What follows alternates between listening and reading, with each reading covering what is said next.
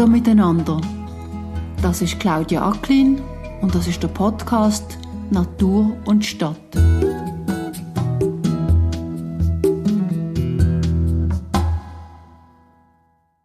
Der Wald ist einer der einzigartigsten Staubsauger für CO2 aus der Atmosphäre zu entziehen. Aber es ist wie beim Staubsauger, die tun nicht volle Staubsaugersäcke im Staubsauger lagern, sondern die saugen.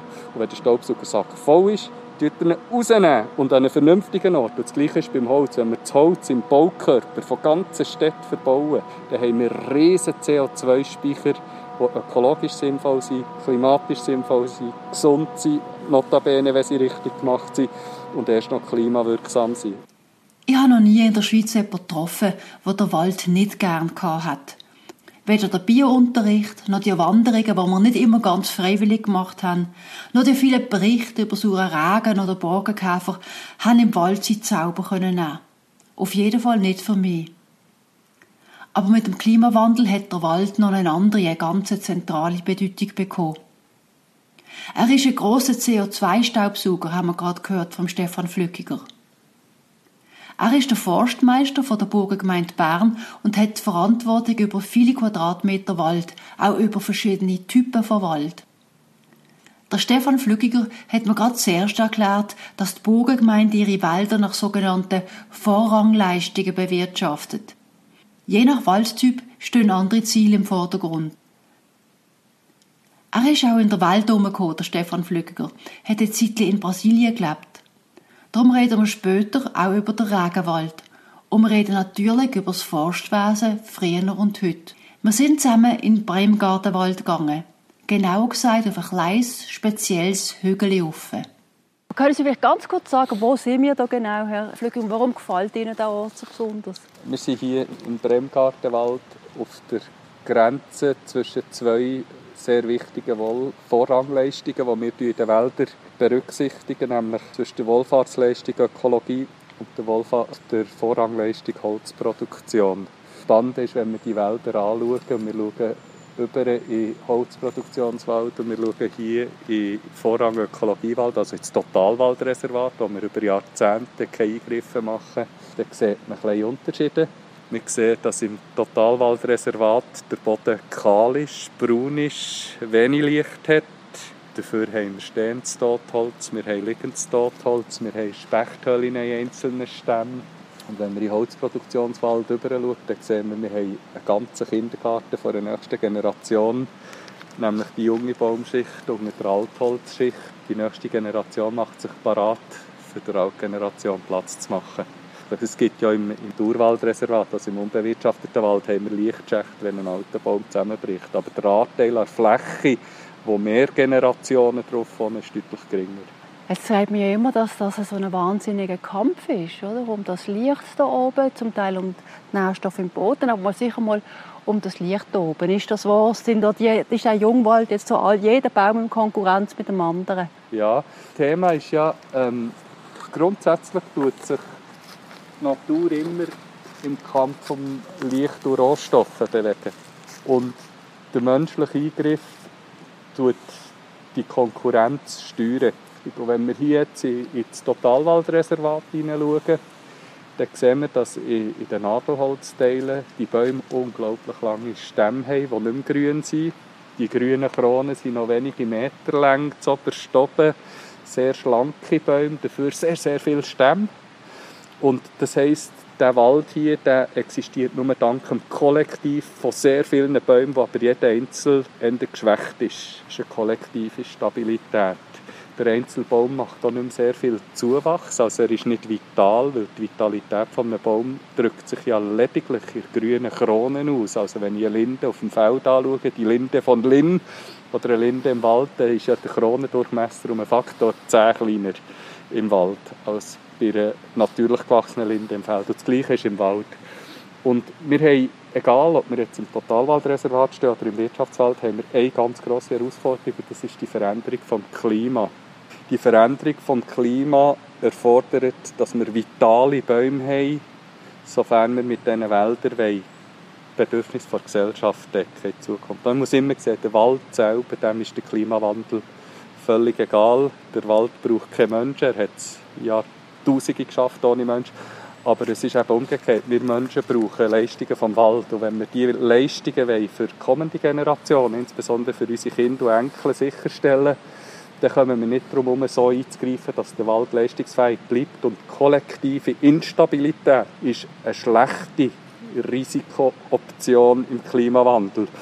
Das führt dazu, dass wir in den bewirtschafteten Wäldern ganz gezielt einzelne Bäume vital halten, indem man ihnen immer eine grüne Krone ermöglicht damit die sehr rasch können, in Zukunft wachsen und unseren Kindern die Leistung erbringen Also ja, Wettbewerb um Licht ist Natur gegeben, der Mensch kann ihn beeinflussen und der Natur ist es völlig wurscht, ob der Wettbewerb stattfindet oder nicht stattfindet, die Natur kennt kein Individuum, sondern sie kennt einfach das Ökosystem. Und wenn eine Art ausstirbt, ist es der Natur auch völlig egal. Es ist der Lauf der Zeit. Also es ist uns Menschen kümmert, ob Arten aussterben oder nicht.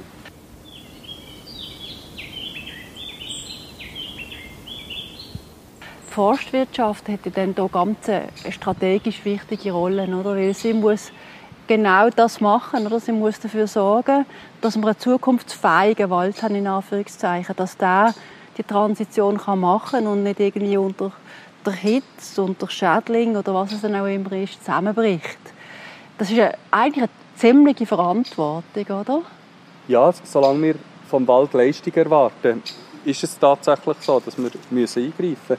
Und es drückt sich schon nur in unserem Verhalten ein. Wir haben ja in der Schweiz das Privileg, dass wir zu den reichsten Nationen dieser Welt gehören. Also wir könnten es uns problemlos leisten, zu sagen, der Schweizer Wald wir nicht bewirtschaften. Wir vermögen es problemlos, jeder anderen Nation ihre Rohstoffe vorzukaufen. Die Wahrscheinlichkeit, dass wir unseren Wohlstand zurückfahren, beispielsweise auf das Niveau einer indischen Bauernfamilie, ist eher unwahrscheinlich. Also wir werden es uns einkaufen irgendwo. Und wenn wir bedenken, dass die Schweizer Bevölkerung ca. 10 Millionen Kubikmeter Holz pro Jahr verbraucht, in Bauten, in Textilien, in Chemie, in Energie, wo immer, und im Schweizer Wald tatsächlich 10 Millionen Kubikmeter jedes Jahr dazuwachsen, wären wir ja selbstversorgend. Aber wir leisten uns den Luxus, nur 4,5 Millionen hier in der Schweiz zu nutzen und 5,5 Millionen die wir aus anderen Gesellschaften importieren wenn wir dann beobachten, dass wir eine Milliarde Inder, eine Milliarde Chinesen haben, einen ganz afrikanischen Kontinent, wo, wenn schon nur im Wohlstand ein bisschen an das Niveau herkommt, wo wir selber 1950 hatten, was das für einen Rohstoffverbrauch verursacht da bin ich mir nicht sicher, in welcher gesellschaftlichen Verantwortung wir können sagen, es ist uns egal, was in anderen Ländern passiert. Und wenn ich vor Augen habe, dass in nicht einem Drittel von einem Baumleben 80 Prozent von unseren Wäldern hier im Mittelland die Existenzgrundlage der Klimaveränderung nicht mehr haben, dann kann ich nicht 20 Jahre zuwarten und zuschauen, sondern dann müssen wir heute anfangen, die Wälder so anzupassen, dass sie klimatauglich sind. Und was machen Sie ganz konkret? Heißt das, Sie gewisse Bäume nicht mehr anpflanzen und andere dafür? Oder wie gehen Sie vor? Der Grundsatz ist mal, dass wir ja müssen uns überlegen was wird im Jahr 2050 oder im Jahr 2120 sein. Und wir stützen unsere Anpassungsstrategie im Klimawandel auf vier Grundpfeiler ab. Und die Grundpfeiler die sind ganz wichtig, dass die bei jeder Massnahme, die wir im Wald treffen, eine Antwort geben können. Der erste Punkt, und das ist gleichzeitig der allerwichtigste, ist, wir müssen Bodenfruchtbarkeit erhalten. Bodenfruchtbarkeit ist Zahl und das ist die Existenzgrundlage der Bevölkerung schlechthin und vom Waldeigentümer selbstverständlich auch. Der zweite Punkt ist, wir müssen das Risiko verteilen. Also wir müssen eine vernünftige Baumartenmischung haben. Und da müssen wir sofort wieder aufpassen, dass wir nicht völlig, ich sage jetzt, in eine Masslosigkeit ausarten. Wenn wir schauen, mit welchen Holzarten sich der Mensch heute versorgt, dann sind es so im Wesentlichen zwischen 5 und 10 Holzarten, die die Bedürfnisse der Menschen decken. Und wir haben viel mehr Baumarten, die wachsen können. Und was jetzt Kunst ist, ist die Hauptproduktion oder Leistungsfähigkeit der Wälder auf die Baumarten zu lenken, die die menschlichen Bedürfnisse decken, also etwa auf sechs Baumarten hier in unserer Region und gleichzeitig die anderen 40, 50 Baumarten mitzunehmen, damit wir die Saatbäume die Genetik erhalten. Und die dritte Säule ist, wir müssen die Risikozeiträume verkürzen. Also wir müssen schauen, dass die Bäume, die im Klimawandel exponiert sind, ihre Reproduktion und das Ziel, dass sie der Gesellschaft dienen können, in kurzer Zeit erleben. Weil ein Baum, der heute wächst oder im Jahr 2005 wächst, der muss die extremen Kälteereignisse erleben, er muss die extremen Hitzeereignisse überleben. Und je kürzer dass ein Baum Klimawandel ausgesetzt ist, umso weniger sind die Extreme, die er muss können durchstehen und umso schneller hat die nächste Generation wieder die Möglichkeit, die neuen Rahmenbedingungen in die nächste Generation einzufließen. Also, und die vierte Säule ist das, was wir vorher diskutiert die Vitalität des Einzelbaums, der am längsten im Klimawandel ausgesetzt ist, die muss maximal sein. Jeder Baum hat das Potenzial zu einem Porsche oder zu einem Ferrari und wenn die Krone gross ist, grün ist, dann kann ich davon ausgehen, dass die Wurzeln im Boden sehr umfangreich sind, volle Photosynthese kann produzieren Wenn ein Baum unter Konkurrenzdruck eine kleine, schwache Krone hat, ist das Wurzelwerk nicht besonders gut. Und das ist etwa das Gleiche, wenn ihr einen Ferrari kauft oder den Auspuff zu drei Viertel zuschweisst. Dann hat er etwa die Motorenleistung. Und das Ziel im Klimawandel muss sein, vitale Einzelbäume. Also Einzelbäume, die die maximal Photosynthese machen können, maximalen Wurzelraum erschließen und gleich noch Qualität haben, dass wir ein Haus bauen können, dass wir Möbel machen können, dass wir Energie erzeugen und andere Rohstoffe gewinnen wir wissen, dass die alten Fichten und Buchen, wenn es wärmer und trockener wird, Probleme haben. Das haben wir in den letzten drei Jahren bestens flächendeckend erlebt. hat dazu geführt, dass wir haben auf Flächen machen mussten, die wir nie würden machen wenn wir wirtschaftlich entscheiden könnten. Weil das Unwirtschaftlichste, was ihr machen könnt, ist eine Fläche abräumen, hier in der Schweiz rausnehmen müssen, zu bepflanzen.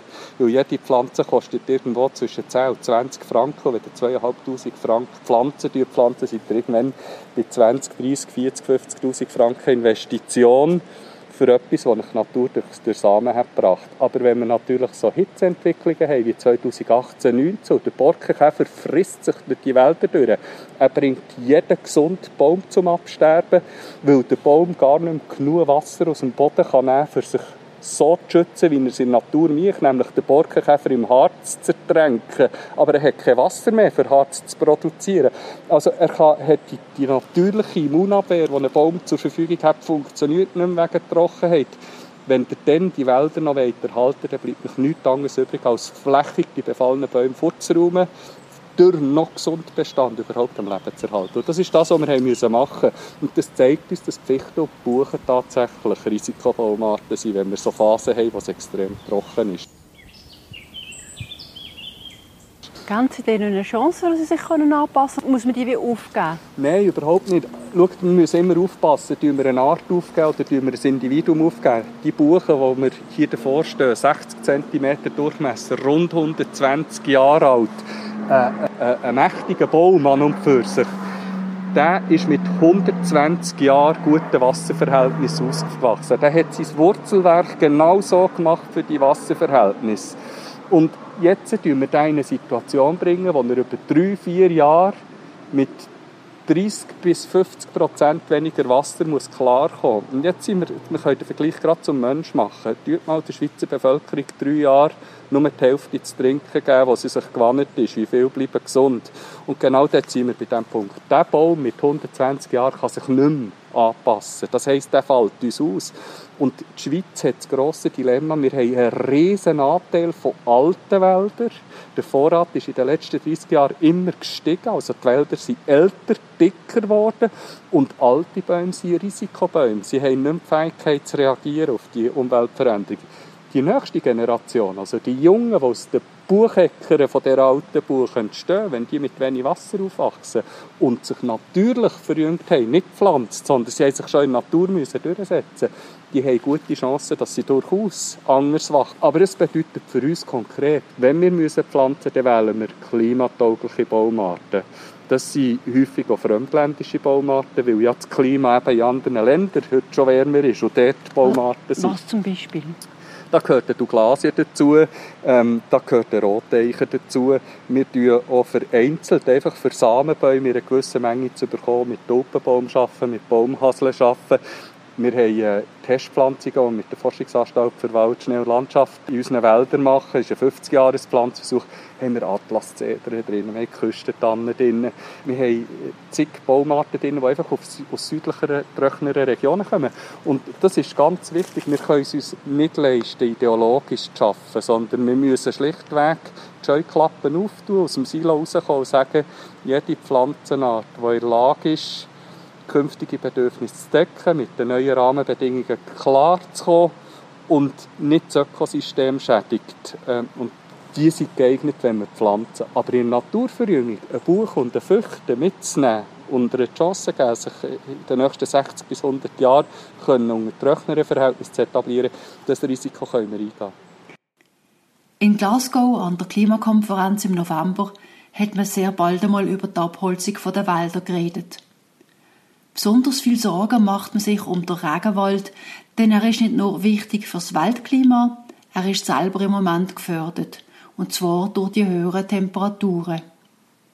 Weil ich gewusst habe, dass der Stefan Flügiger dort einmal gewohnt hat, habe ich ihn gefragt, was er zur Entwicklung im Amazonas denkt. Ich würde sagen, wir haben Geschichte, Vorsprung. Wenn wir nämlich bedenken, dass die Schweiz mal vollständig bewaldet ist und heute noch ein Drittel bewaldet ist und das vor allem in den Alpengebieten, dann zeigt das relativ deutlich, dass die Schweizer das haben gemacht einfach vor mehreren hundert Jahren, was jetzt Brasilianer mit ihren Tropenwäldern machen. Jetzt müssen wir eine Fairnessfrage stellen. Ist es, weil es wir vor ein paar hundert Jahren haben gemacht ist es legitimer, äh, als wenn es jetzt Brasilianer machen, in einer Situation, wo wir mit unserem Verhalten den Globus am Rand vom Kollaps geführt haben. So, das ist mal die erste Frage, das ist eine moralische Frage, die müssen wir nicht beantworten. Aber die Tatsache ist, das Schweizer Mittelland wäre bewaldet. Und wir haben die best zugänglichen Flächen und best bebaubaren Flächen und landwirtschaftlich nutzbare Flächen haben wir gerottet, haben die Bäume entfernt und haben uns so eingerichtet, dass wir uns als Gesellschaft können versorgen und wachsen können. Ich meine, wir müssen bedenken, dass wir mal in diesem Land 3,5 Millionen Einwohner und das ist etwa 100 Jahre her. Jetzt haben wir zu Recht das Interesse, dass die Brasilianer die Ökosysteme, die sie haben, nicht zu Boden fahren. Und die Schweizer haben anfangs vom, vom vorletzten Jahrhundert haben sie ja genau, weil grosse Schäden aus Abholzung entstanden sind, hat man das strengste Waldgesetz der Welt erlassen und durchgesetzt. Und das Waldgesetz greift bis heute. Wobei, wir müssen uns auch nicht zu fest auf die Schulter klopfen. Die Tatsache ist, wir haben so viel Wald dezimiert in der Schweiz, dass wir über viele Jahrzehnte gar nicht mehr 60 Bedürfnis hatten, noch auf mehr Wald zuzugreifen. Wenn wir aber Diskussionen verfolgen, die jetzt in den Stadtgebieten laufen, ich sage Stichwort Waldstadt Bremer, Kehrichtverbrennungsanlage in Wald bauen, dann sind wir ja heute bereits wieder dran, im gesellschaftlichen Kontext den Waldschutz in Frage zu stellen. Mit guten Argumenten, es gibt gute Pro-Argumente, gute Gegenargumente, aber wir sind dran, den Waldschutz in Frage zu stellen, weil die Gesellschaft an Rand kommt, wo sie noch ihre Bedürfnisse außerhalb des Wald befriedigen kann.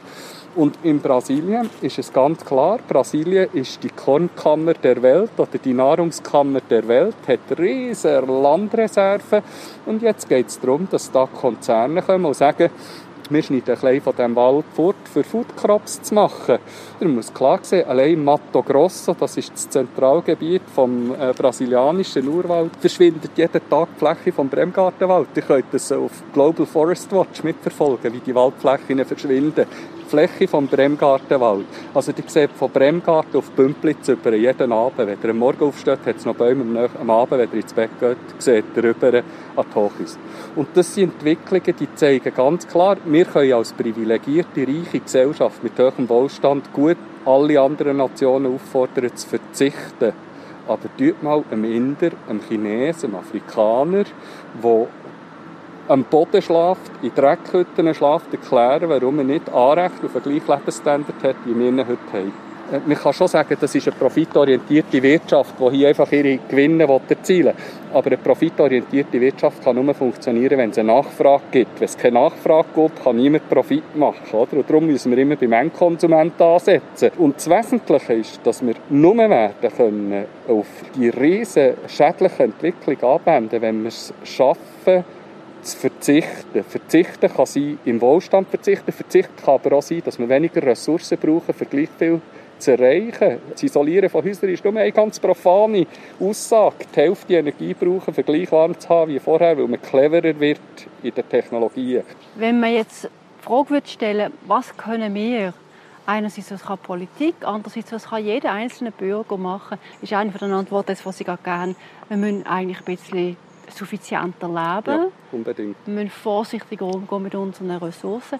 Gibt es denn noch andere Sachen, die ein Bürger oder eine Bürgerin direkt könnte machen im Sinne von, ich engagiere mich für den Wald? Wisst dort bin ich ziemlich ökonom. Die Schweizer Bevölkerung zeichnet sich dadurch aus, dass sie mitunter eines der besten Bildungsniveaus hat weltweit. Wir haben jedem Bürger neun Jahre Schulbildung zukommen. Jeder kann lesen und schreiben. Wir sind das Land, das kaum Arbeitslosigkeit kennt, die höchste Lohnniveau hat, das höchste verfügbare Einkommen am Schluss bleibt auf dieser Welt. Es gibt noch so ein paar Inseln, die wir ausblenden können. Unsere grösste Stärke, die wir bringen können, ist, dass wir das Geld und den Wohlstand, den wir haben, einsetzen für suffiziente Lösungen für das andere Gesellschaften auch den Weg gehen können. Von höherer Bildung, von suffizientem Verhalten und von sehr umweltbewusstem Verhalten. Wenn nämlich der Rest der Welt der Weg geht, wie wir sind gegangen, über die erdölbasierte Wohlstandsvermehrung, dann fahren wir den Globus an die Wand. Ich habe äh, jetzt in der letzten Zeit wirklich noch genau geschaut, was du noch alles propagiert im Themenbereich Biodiversität. Ja. Und habe das spannend gefunden, dass sie wirklich sehr stark von propagieren, vor allem in den Ländern wie jetzt, sagen wir, Brasilien, dass die sogenannten indigenen Völker dort eigentlich noch relativ viel wissen über wie man Wälder gut erhalten und dass man die eigentlich müsste auch machen lassen oder unterstützen, damit sie ihr Know-how eigentlich A nicht verlieren und B können einsetzen. Ich habe das interessant gefunden, ein ganz konkretes Beispiel aus Kanada. Dort haben die Indianer offenbar sogenannte Waldgärten angelegt. Die haben also mitten im Wald ein kleines Stückchen gerodet, haben sie Medizinalpflanzen und alles Mögliche da. Und die sind zum Teil kaputt gegangen, auch weil halt die Indianer nicht mehr da sind, um das zu machen. Aber wenn man heute geht, messen hat es dort an dieser Stelle im Wald mehr Biodiversität als im Rest des Waldes, wie Sie vorher ja. gesagt haben. Im Wald ist eigentlich Biodiversität auf Anhieb jetzt einmal egal. Also ja. er wächst so, wie es für ihn richtig ist. Meine Frage ist eigentlich, haben wir so etwas wie traditionelles Forstwissen, wo wir entweder vergessen haben oder wo wir reaktivieren können? Was wir nicht dürfen vernachlässigen ist, wir haben nicht mehr die gleichen Rahmenbedingungen. Also wenn ich vom Indianervolk ausgegangen, das selbstversorgend war im Wald, wo sich seine Medizinalpflanzen, Nährstoffe, Rohstoffe für, für Häuser und Kleider selber hat im Wald erzeugen konnte. ist der kleine Unterschied. Wir haben doppelt so viel Weltbevölkerung wie 1984. Und was stehen wir heute? Wir stehen heute bei 8 Milliarden. Und ihr werdet mit den Lösungen, die Indianer bei vielleicht 1 oder 2 Milliarden Weltbevölkerung können erfolgreich umsetzen werdet ihr nicht das Problem von 8 Milliarden lösen. Wir brauchen andere Lösungen. Das klingt nostalgisch alles wunderbar, funktioniert vielleicht in einem Mikrokosmos, deckt aber Weltproblem, das wir durch das Bevölkerungswachstum haben, das schlichtweg nicht mehr steuerbar ist, nicht ab. Und, und das ist ein kleines Thema. Oder? Ich sage, Aber denkbar wäre, dass sie tatsächlich für die Wälder könnten schauen könnten. Das könnten sie, oder? Ja, wenn was, man sie liest. Ja, was würden sie denn schauen? Würden sie weniger nutzen? Würden sie weniger abräumen? Und welche Rohstoffe würden denn Menschen, die heute das Holz verbrauchen, nehmen? Was haben wir denn für Rohstoffe zur Verfügung neben dem Holz? Wir haben Erdöl, Erdgas, Stahl, Steine, Edelmetall. Das sind alles nicht erneuerbare Rohstoffe oder fossile Rohstoffe. Also wir haben einen grossen Rohstoff und Energieträger, der erneuerbar ist, und das ist Holz. Und wenn wir jetzt die Wälder in einer nostalgischen Situation erhalten, wie sie vielleicht mal war, und es funktioniert hat bei einer Milliarde oder zwei Milliarden Weltbevölkerung, dann wird das nicht gelingen bei 8 Milliarden, ohne dass wir andere Rohstoffe viel mehr ausbieten.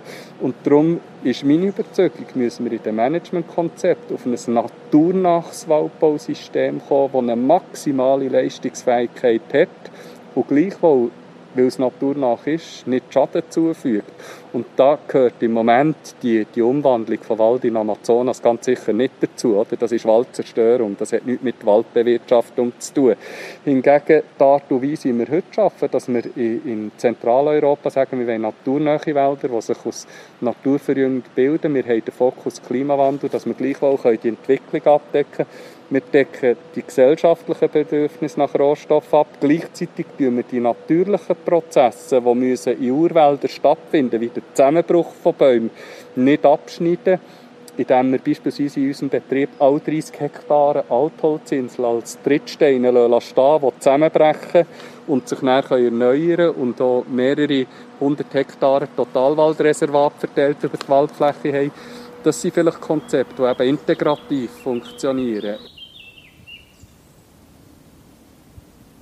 Ja, ich, ich rede jetzt über mal über ganz ein kleines Detail und trotzdem ist es nicht ganz unerheblich. Ich komme ja aus dem Designbereich ursprünglich. Ja. Und wir haben uns ähm, wirklich überlegt, wie könnte man die Spitäler anders gestalten, um sie belebbarer, heilsamer zu machen. Mhm. Das weiss man zum Beispiel, Holz wirkt auf den Menschen so, dass es zum Beispiel Affenholz beruhigt, ja, der genau. Mensch, Herzschlag kommt ja, oben genau. runter. Äh, man weiß, dass es zum Teil sogar hygienischer ja, ist, Holz zu verwenden. So. Und also in diesem in Bereich entdeckt man gewisse Sachen ja. wieder, die vielleicht tatsächlich unsere Ahnen irgendwie noch gewusst ja. haben. Ich bin vor kurzem in einem Mondholz genau. Hotel gesehen, ja. habe wirklich das Gefühl, ich habe sehr gut geschlafen ja. dort. Ja. Also es ist vielleicht tatsächlich nicht in dem Maßstab, was Sie jetzt sagen, aber in der Qualität kann man jetzt plötzlich auch merken, dass in diesem Rohstoff noch Sachen stecken, die vielleicht das ist vielleicht auch indigenes Wissen, oder, was vielleicht in ganz anderen Bereichen nützlich ist. Absolut, in unserer Gesellschaft übrigens auch ist angekommen. Es ist nämlich ganz interessant, wie wir ja in der Holzbauweise seit mehreren Jahren, Jahrzehnten reales Wachstum haben. Also der Schweizer baut zunehmend mit Holz. Und das hat nicht nur damit zu tun, dass es günstiger ist, weil er nicht zwölf Monate den Bau trocknen oder sechs Monate, sondern es hat damit zu tun, dass der Wohlfühlfaktor in einem Haus besser ist aus Forstkreisen, ich kenne kaum einen Förster, der nicht irgendwo in seiner Wohnung, wenn nicht ein Holzhaus hat, mindestens Holzwänge, Holzdecken, Holz hat, weil genau um die Elemente weiss. Aber das ist ein, ein Wissen, das wiederentdeckt wird. Es gibt ja mittlerweile auch einen industriellen Hersteller von diesen Mondholzhäusern. Das ist äh, der Erwin Thoma, der das, der das im grossen Stil macht. Wir haben in der Schweiz mindestens zwei Herstellerzimmereien, die genau die Mondholzhäuser machen. Wir haben übrigens auch als Forstbetrieb schon verschiedentlich Mondholz dürfen bereitstellen für ganz spezielle Lieferungen. Also es ist ein Wissen, das kommt.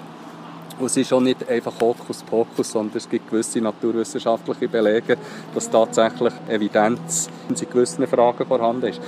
Oder wenn wir nur Mondholz würden produzieren, dann würden wir ja ganz wenige Tage im Jahr Bäume fällen, wir würden sie lange liegen und dann würden wir sie nutzen. Und wenn wir aber den Bedarf anschauen, rein, den die Gesellschaft hat, dann könnten wir gar nicht genug Mondholz fällen in diesen Tagen, für das können bereitstellen. Das heisst, es bleibt eine Nische von Leuten, die eine sensibilisierte Wahrnehmung für die Thematik haben und die ist gut. Und für uns ist es so, wir sind dort im ganzen Spannungsfeld drin. Also wir kennen die Wirkungen aus, aus dieser Mondholzthematik, wir kennen die industriellen Bedürfnisse und wir decken das ganze Spektrum ab, weil wir schlichtweg wahrnehmen, dass der Bedarf, den die Gesellschaft hat, muss sowohl als auch können zufriedenstellen aber die Tatsache, dass wir natürlich, wenn wir Holz brauchen für das Bauen, schon nur, dass wir CO2 über Jahrzehnte im Kreislauf ziehen und im Wald Platz machen, dass wieder CO2 gebunden werden kann, das sind Erkenntnisse und die muss man sich politisch zuerst erstreiten. Weil im Moment findet die politische Diskussion vor allem dadurch statt, dass man sagt, wie viel CO2 kann der stehende Baum speichern. Und dann tut man einfach Rechnungszyklen und sagt 100 Jahre, okay, 100 Jahre hast du 20 Tonnen mehr CO2 am Stamm aber wir denken es nicht fertig. Was ist, wenn der Baum zusammenbricht? Wenn er nicht mehr sägefähig ist, er setzt ja das CO2 gerade wieder frei. Und das heisst, wir müssen in der politischen Diskussion noch in Lifecycle-Denkweise kommen, also in Lebenszyklus-Denkweise. Und dann nützt es mir nichts, wenn ich die Wälder dicker, älter und CO2-bindender werden, sondern ich muss das Konzept mitliefern, was mache ich mit dem gebundenen CO2. Der Wald ist ein einer der einzigartigsten Staubsauger für CO2 aus der Atmosphäre zu entziehen. aber es ist wie beim Staubsauger. Die tun nicht volle Staubsaugersäcke im Staubsauger lagern, sondern die tun saugen. Und wenn der Staubsaugersack voll ist, tut er ihn rausnehmen und an einen vernünftigen Ort. Und das Gleiche ist beim Holz. Wenn wir das Holz im Baukörper von ganzen Städten verbauen, dann haben wir riesige CO2-Speicher, die ökologisch sinnvoll sind, klimatisch sinnvoll sind, gesund sind, notabene, wenn sie richtig gemacht sind und erst noch klimawirksam sind. Zu dem Zeitpunkt von meinem Gespräch mit dem Stefan Flügiger ist sicher allen klar geworden, wie strategisch wichtig das Forstwesen im Moment ist. Wenn wir an die Bedürfnisse der Gesellschaft und der Wirtschaft denken, müssen die Förster ganz genau überlegen, wie sie die Wälder durch den Klimawandel durchkriegen. Ich habe darum über das Forstwesen früher und heute reden. Also ich das mal ein bisschen zuspitzen. Der traditionelle Förster wäre der, der geht in den Wald am Morgen und schaut, welcher Baum macht Sinn zum Fällen. Felten zieht mit einem Ross aus dem Wald aus, und möglichst nicht mit einer Maschine. Sagen wir mal das romantische Bild. Und der moderne Förster, also sagen wir der wissenschaftsevidenzgeleitete Förster, der würde ansitzen und würde zuerst einmal überlegen, wie alt ist mein Wald, wie viel CO2 steckt da drin, wie vital ist mein Wald, wie bald wird das CO2 freigesetzt, weil zum Beispiel ein Teil vom Wald stirbt, ohne dass ich etwas machen kann. Also das ist eigentlich bös gesagt ein Computermodellierer, Datenmodellierer. Ja, wir dank Satellitentechnologie, Fernerkundungstechnologie können wir praktisch im Wochenrhythmus ein Realbild vom Wald, digitalen Zwilling erzeugen. Wir haben genug Erkenntnis, um zu wissen, wie viel Licht braucht der Baum, damit er optimal wachsen kann. Wir haben in unserem Forstbetrieb auf dieser Basis und von real gestützten Wachstumserkenntnis wissen wir, in welchem Alter müssen wir kommen, bei welchem Waldgebiet und welchen Baumarten, für dass der Baum die optimale Entwicklung macht, gut kann wachsen, nicht an Vitalität verliert und, und können daraus heraus eine 10, 20, 30 Jahresplanung flächenpräzise machen. Also wir wissen für die nächsten 30 Jahre flächenpräzise, wo wir, wo wir was müssen machen für die Wälder vital zu erhalten und klimatauglich zu erhalten. Und auf der anderen Seite, auf 100 Jahre, haben wir die Entwicklungsstrategie. Also wir haben eine sehr langfristige Optik. Und jetzt kommen wir in den Wald raus und genau aus Bodenschutzgründen schaffen wir mit grossen Forstmaschinen auf Rückengassen. Weil wenn ich Bodenfruchtbarkeit anschaue, dann ist das A und O von der Mykorrhizpilzerhaltung, dass ich nicht Bodenverletzungen im grossen Stil mache. Wenn ich aber die schweren Bäume, die wir heute in den Schweizer Wäldern haben, einem Ross anhänge und rausreiße, dann mache ich erstens mal etwas, machen, was tierschutztechnisch fragwürdig ist und zweitens reisse ich den Boden auf, weil ich jeden Stamm über den Boden rausmaloche. Oder ich muss so viele Waldstrassen bauen, und damit Waldboden auf Dauer vernichten damit ich möglichst kurze Seilzugdistanzen habe. Ich tue das Boden Also wir entscheiden uns für grosse, moderne Forstmaschinen, die ausschließlich auf der Rückengasse fahren. Und das bedeutet, wir fahren heute noch auf 10, maximal 15 Prozent vom Waldboden. Und dort tun wir die Verdichtung so erhalten, dass der Mykorrhiza-Pilz weiter existiert. Unsere Maschinen, die lüpfen den Baum im Wald an die Rückengasse. Also wir tun nicht mehr Holz durch den Boden durchreissen und zerstören damit Bodenstrukturen. Und mit diesen modernen Holzernteverfahren, wir leben häufig im Klischee, dass viele Leute haben, ja, die kleinen, schönen Traktoren, die sie in den 80er Jahren hatten, die haben noch keinen Schaden gemacht. Und die grossen, schweren Maschinen, die sie heute einsetzen, das muss ja eine Katastrophe sein. Aber relevant ist ja nicht die Grösse der Maschine, sondern wie viel Gewicht drückt pro Quadratzentimeter auf den Boden. Und wenn wir jetzt davon ausgehen, dass euer Daumennagel ein Quadratzentimeter gross ist, dann kann ich euch sagen, dass der kleine Ebitransporter, den wir in den 80er Jahren eingesetzt haben, mit Seilwinden gleich viel Gewicht auf euren Fingernagel drückt wie eine Harasse halb Liter Flasche Bier. Also zwölf Flaschen halb Liter Bier auf eurem Fingernagel, obwohl der nur zwei Tonnen war. Aber die Radauflage war so gross wie eine Postkarte. Und wir sind auf der ganzen Waldfläche mit diesen Fahrzeugen gefahren. Und die schwere, 40 Tonnen schwere Maschine, die wir heute einsetzen auf der Rückengasse, weil sie auf Raupen läuft, die drückt auf eurem Fingernagel anderthalb Liter PET-Flaschen. Also es ist die Grösse und das Gewicht der Maschine sind nicht relevant, sondern der spezifische Bodendruck und der Schaden, den ich tatsächlich mache. Darf ich Sie etwas einmal ein bisschen Provokatives fragen? Ja, Sie, sie wirken wie jemand, der wahnsinnig klare Überzeugungen hat. Also wenn man an die Abi-Menschen denkt, die den Abi-Traktor gefahren sind, die haben dort mal die Überzeugung sehr wahrscheinlich auch gehabt. Ist es möglich, dass wir auf einem permanenten Prozess vom Lernen sind und überlegen Sie sich je für sich selber, ob Sie nicht auch in einem Bereich von Unwissenheit sich immer noch bewegen. Wir bewegen uns in einem riesen Bereich von Unwissenheit. Wenn wir die Arroganz haben, heute zu glauben, dass wir ähm, das Wissen hätten, wie wir Probleme der Zukunft können lösen können und uns können zurücklehnen können, dann, wäre das nicht nur arrogant, sondern das wäre grob fahrlässig. Das heisst, wir lernen jeden Tag dazu. Der Unterschied zum Forstwart, der mit dem Abi geschafft hat, ist, der Forstwart mit dem Abi ist vom Ross und von Hobelzahnsäge hergekommen. Das ist um existenzielle Arbeitserleichterung gegangen.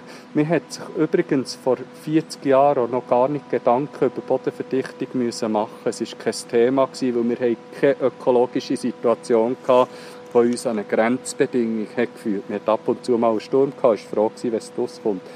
Aber genau aus dem heraus kommt die Erkenntnis, wir müssen die heute verfügbaren, besten Verfahren einsetzen.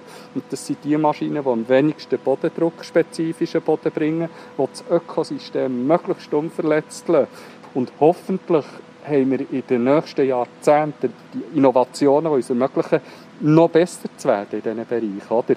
Und das Gleiche gilt beim Klimawandel. Wenn heute jemand das Gefühl hat, wir haben es im Griff mit unserem Konzept, das ist arrogant, also ist selbstüberschätzend. Das Einzige, was wir sagen können, wir haben heute eine Vorstellung davon, wie Klimawandel funktionieren kann. Wir können im Wald beobachten, was tatsächlich passiert und können unsere Konzepte auf einen Prüfstand stellen.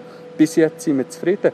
Aber wir wären nicht in europäischen Projekten involviert als Forschbetrieb, wenn wir nicht daran würden glauben, dass noch neue Erkenntnisse möglich sind.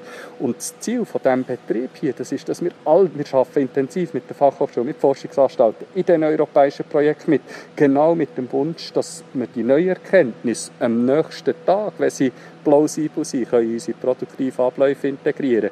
Falsch wäre, wenn wir würden sagen, weil es 1980 mit dem Hebi-Transporter und 1940 mit der Habelzahnsäge funktioniert hat, muss es auch noch in 100 Jahren funktionieren. Oder? Und das ist genau die Entwicklung.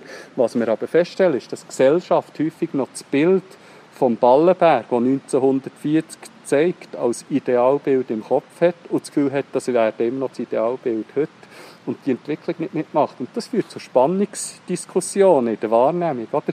Ich habe eine Vorstellung, Ross ist gut, kann ja nicht schlecht sein, aber dass ich damit dass wir heute 2020 rund 150 bis 200 Kubikmeter mehr Holz pro Hektar haben als 1940, weil wir die Wälder unternutzt haben über Jahrzehnte. Die Bäume viel schwerer geworden. Das tun wir wie negieren. Und der Stamm, den ein Ross 1940 hat rausgezogen hat, war im Mittendurchmesser kleiner als der Stamm, den wir heute rausnehmen auf grosser Fläche. Natürlich haben wir im Emmental mit Schlitten und Eisbahnen und, und, und ähm, Reisten gewisse Sachen können lösen Aber wir müssen klar sehen, dass das ganz andere Verhältnisse waren. Wenn Sie, liebe Hörerinnen und Hörer, bis jetzt zugelost haben, dann haben Sie sicher gemerkt, dass das hier ein sehr engagiertes Gespräch war.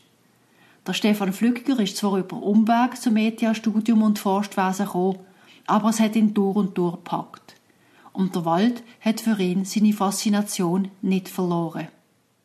Mit Wald hat er ein Ökosystem, das mich nicht der nächste Quartalsabschluss interessiert, sondern es interessiert mich die nächste und die übernächste Generation. Also der hat einen extrem langen Verantwortungszeitraum, den ihr dürft wahrnehmen Ihr arbeitet in einem der komplexesten und vielfältigsten Ökosysteme. Im Wald wird es nicht nie langweilig. Ich kann spazieren, ich sehe immer wieder Sachen, die mich zum Denken herausfordern. Warum bist du so? Warum gibt es die Entwicklung? Also, ihr habt ein Ökosystem, das in Vielfalt praktisch unübertreffbar ist.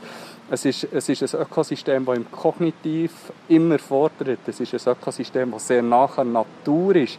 Es gibt eine Artenvielfalt. Ihr könnt, ihr könnt im Wald ein Leben verbringen und ihr habt nicht ausgelernt. Und das ist das extrem Spannende. Und, und das Spannende ist eben in dieser Langfristigkeit und gerade im gesellschaftlichen Kontakt. Der Wald wird von vielen Menschen als statisch wahrgenommen. Wald ist etwas hochdynamisches, eines der dynamischsten Ökosysteme über die Zeit hinweg. Oder? Und, und ähm, ihr habt mit im Job als, als äh, Förster, Forschungsingenieur, Betriebsleiter, seid ihr immer an dieser Schnittstelle von sehr viel naturwissenschaftlichem Wissen, Naturwissen an und für sich, ähm, Detailwissen, Fachkenntnis, Zusammenhänge, Ökosystemprozesse und gleichzeitig, und das ist das unglaublich Spannende, immer eine Schnittstelle zum Mensch, Gesellschaft, Gesellschaft, gesellschaftliche Konflikte, gesellschaftliche Spannungsfelder, aber auch Antworten liefern.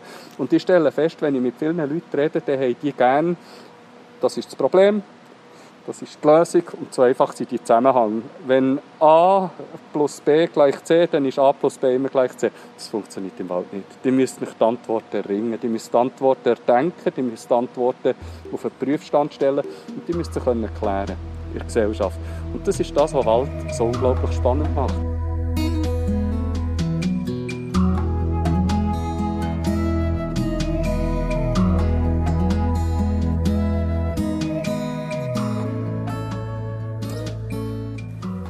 Ist wieder eine Folge von der Natur und Stadt und ich hoffe, dass sie Ihnen gefallen hat. Ich danke dem Stefan Flüggiger recht herzlich für seine Zeit. Und noch zum Schluss. Alle, die wollen, können Natur und Stadt auf Apple oder Google Podcast oder auf Spotify abonnieren. Man kann mir auf Twitter, LinkedIn, Facebook oder Instagram folgen oder man kann meine Newsletter abonnieren. Alle Informationen dazu finden Sie in meinen Show Notes. Wenn es Ihnen gefallen hat, dann bitte weiterempfehlen. Ich würde mich freuen, wenn Sie auch das nächste Mal wieder zuhören.